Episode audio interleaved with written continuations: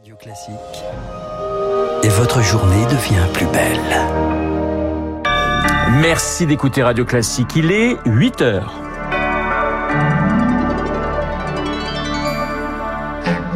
La matinale de Radio Classique avec Renaud Blanc. Sébastien Lecornu à Kiev d'ici quelques heures. Le ministre des Armées veut afficher son soutien à l'Ukraine après le déplacement de Volodymyr Zelensky aux États-Unis il y a quelques jours. La Scopelec, suspendue à la décision du tribunal de commerce, la plus vieille coopérative de France, saura aujourd'hui si elle est reprise et par qui. Et puis, nous revenons dans ce journal sur une année de vente aux enchères, une année record. On en parle avec mon invité, Jean-Pierre Ozena. Radio Classique. Le journal de 8 heures présenté par Léa Boutin-Rivière. Bonjour Léa. Bonjour Renaud, bonjour à tous. La France affiche coûte que coûte son soutien à l'Ukraine. Après la Pologne, direction Kiev pour le ministre des Armées Sébastien Lecornu qui doit arriver dans la matinée. Au programme, une rencontre avec son homologue ukrainien et un hommage auprès du monument aux héros de la capitale. L'objectif, c'est bien sûr de montrer le soutien continu de la France. Une visite lourde d'enjeux pour Paris car il y a quelques jours, Volodymyr Zelensky le président ukrainien est reparti de Washington avec un imposant contrat d'aide militaire. Alors Victoire Fort, Sébastien Lecornu va lui aussi devoir donner des garanties. Du côté de l'aide militaire, la France pourrait livrer 6 à 12 nouveaux canons César. Paris en a déjà donné 18. Mais le gros du dossier, c'est l'aide civile. Il faut aider les Ukrainiens à survivre. Vêtements, nourriture, comment passer l'hiver sans chauffage ni lumière? S'interroge un baron de la majorité très proche du dossier. 9 millions de personnes vivent sans électricité en Ukraine et la coordination de l'aide patine. Il faut un vaste plan à la Jean Monnet qui pourrait être chapeauté par l'OTAN, par exemple, poursuit-il. Entre les parlements ukrainiens et français, les échanges sont quasi quotidiens, mais à Kiev, on a bondi après les propos d'Emmanuel Macron qui évoquait des garanties de sécurité pour Moscou dans le cadre d'un futur accord de paix. On est du côté de l'Ukraine, point barre, s'agace un député. Le ministre devra donc arrondir les angles et remettre un coup de projecteur sur ce conflit, car la crainte, c'est que les Français se lassent d'une guerre qui n'est pourtant pas terminée. Et pendant ce temps, Vladimir Poutine ne faiblit pas toute la journée d'hier. Le Kremlin a pilonné l'Ukraine. L'entièreté euh, du ciel ukrainien était sous alerte bombardement, la situation étant particulièrement délicate dans le Donbass. Surtout, le maître du Kremlin a répliqué au plafonnement du prix du gaz russe. C'est bien simple, à partir du 1er février, la vente de brut est interdite aux pays qui appliquent ce tarif. Sauf que les Occidentaux n'importent plus vraiment l'or noir russe.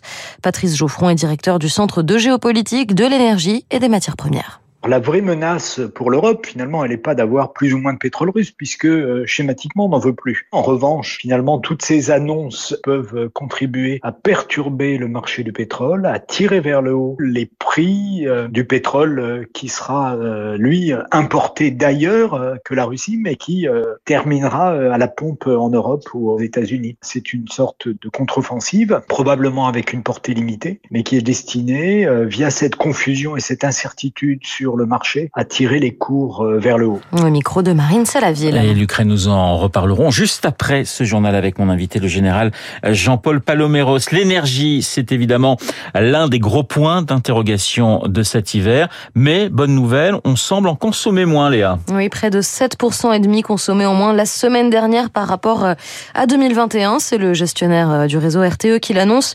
Sur un mois, la baisse atteint même plus de 8% et demi. Diminution aussi du taux de chômage, un peu plus de 2% en moins au mois de novembre par rapport à octobre. Il y a 7,3% de demandeurs d'emploi parmi les actifs. Une bonne nouvelle pour le gouvernement, le gouvernement au moment où il tente de faire passer son projet controversé de réforme de l'assurance chômage, réduire de 40% la durée d'indemnisation quand le plein emploi est atteint. Une mesure jugée scandaleuse et même cruelle hier par la gauche. Économie également avec la Scopelec qui connaîtra aujourd'hui le nom de son repreneur. La décision va être rendue dans la journée par le tribunal de commerce de Lyon. La justice va choisir parmi les six candidats qui se sont proposés pour reprendre la plus vieille coopérative de France. La société spécialisée dans les télécommunications est en difficulté depuis l'an dernier lorsqu'elle a perdu un contrat de sous-traitance avec Orange. Les employés espèrent que leur projet de reprise sous forme d'une nouvelle coopérative séduira les juges. Mais au Palier, le projet a peu de chance d'aboutir. Novembre 2021, Scopelec perd son principal contrat avec Orange et par là même 40% de son chiffre d'affaires. S'en suivent un plan de licenciement d'une centaine de salariés, la révocation de l'ancien président et l'élaboration par la nouvelle équipe dirigeante d'une offre de reprise en interne. C'est le projet Newscope. Il s'agit d'une société coopérative sur le même modèle que Scopelec. La plupart des 2300 salariés du groupe s'étaient d'ailleurs engagés à y investir un total d'un million d'euros. Mais ce plan de financement a été jugé trop fragile par le parquet lors d'une précédente audience, regrette un conseiller de la direction. Il confie, on peut croire au miracle, mais il y a très peu de chances pour qu'on soit choisi. Sauf surprise, le repreneur sera donc un des cinq autres candidats. Le tribunal pencherait pour l'offre d'un consortium mené par Circe, un groupe français détenu par un fonds d'investissement britannique qui s'est engagé à sauver plus d'un millier d'emplois. Précision signée Zoé Pallier. Il est 8h06 sur Radio Classique. Gros plan à présent sur les ventes d'art aux enchères. Léa, l'année 2022 a été une excellente année. Et oui, on parle même Renault d'un millésime historique à New York comme à Paris. Paris numéro 4 mondial du marché de l'art. Il y a eu par exemple cette vente d'un bronze d'Alberto Giacometti adjugé 27 millions d'euros. Bonjour Jean-Pierre Ozena. Bonjour monsieur. Vous êtes commissaire-priseur, président du syndicat des maisons de vente volontaires. Comment expliquez-vous ces ventes records cette année? Alors, d'abord, c'est pas un phénomène parisien, puisque c'est d'abord, avant tout un phénomène français et en même temps un phénomène mondial. La, pandémie a amené beaucoup de gens à utiliser les plateformes Internet pour acheter euh, en ligne chez eux devant leur ordinateur. Et une fois que la pandémie est passée, euh, eh bien, ils ont continué. Ils ont continué en utilisant les techniques d'aujourd'hui, c'est-à-dire en s'inscrivant sur ces plateformes, en mettant des favoris. Euh, s'ils cherchent une commode, s'ils cherchent un, sac Kelly, une voiture de collection ou une montre Rolex. Et cette ouverture au monde a amené énormément de gens à de nouveau utiliser le monde des ventes aux enchères. Ça, c'est une première raison. Je crois que la deuxième raison, c'est dans une période d'incertitude comme euh, celle que nous traversons, notamment monétaire, et puis euh, dans une période d'interrogation euh, sociale, politique, je pense que l'objet d'art et la solidité même, c'est celui auquel on se réfère. Rappelez-vous, est-ce que vous savez qui était roi ou empereur sous Michel-Ange? Plus personne ne s'en rappelle. Par contre, on se rappelle des Michel-Ange. Donc, on a de plus en plus d'appétence pour les objets d'art. Jean-Pierre Ozena, ces ventes records en, en 2022 s'expliquent avant tout par euh, la vente de collections emblématiques? Alors, il y a des ventes de collections emblématiques parce que vous savez que la hausse du marché de l'art touche tous les secteurs, y compris euh, des objets euh, de, de, petit prix. Il y, a, de plus en plus de gens qui, euh, qui achètent. Il ne faut pas oublier non plus que le prix moyen d'un objet vendu en vente publique en France, c'est de l'ordre de 30 euros ou un tronc de 40 euros. Mais par contre, cet attrait pour les petits objets, on fait monter aussi les gros. Donc, il y a une hausse du marché de l'art. Or, euh, que cette hausse du marché de l'art, elle favorise la sortie des collections. C'est-à-dire que si euh, je viens chez vous, euh, moi qui suis un peu spécialisé dans le souvenir historique, je vais rentrer dans votre appartement et je vais voir, oh, vous avez un très joli portrait de Robert Lefebvre, là, à l'époque Empire. On me dit, oui, c'est, un général d'Empire qui était dans ma famille, euh, qui a eu une belle carrière. Mais Maître Osnin, ça vaut combien? Ben, J'ai dit, écoutez, ça, ça, si je vous dis ça vaut 4-5 000 euros, vous allez me dire, ben, écoutez, c'est très bien, j'espère que mes enfants le garderont, qu'il restera dans la famille. Mais si je vous dis que ça vaut entre 150 et 200 000 euros. Ah, alors peut-être que ça va changer la phase des choses, peut-être des travaux à faire dans la maison ou favoriser, aider des enfants, enfin je ne sais pas. Toujours est-il que quand les prix augmentent, les gens ont plus tendance à les mettre en vente publique. Et c'est pour ça que le marché se développe en permanence quand les prix sont à la hausse.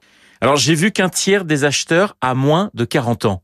Lié justement à cette utilisation d'Internet, l'utilisation de l'ordinateur.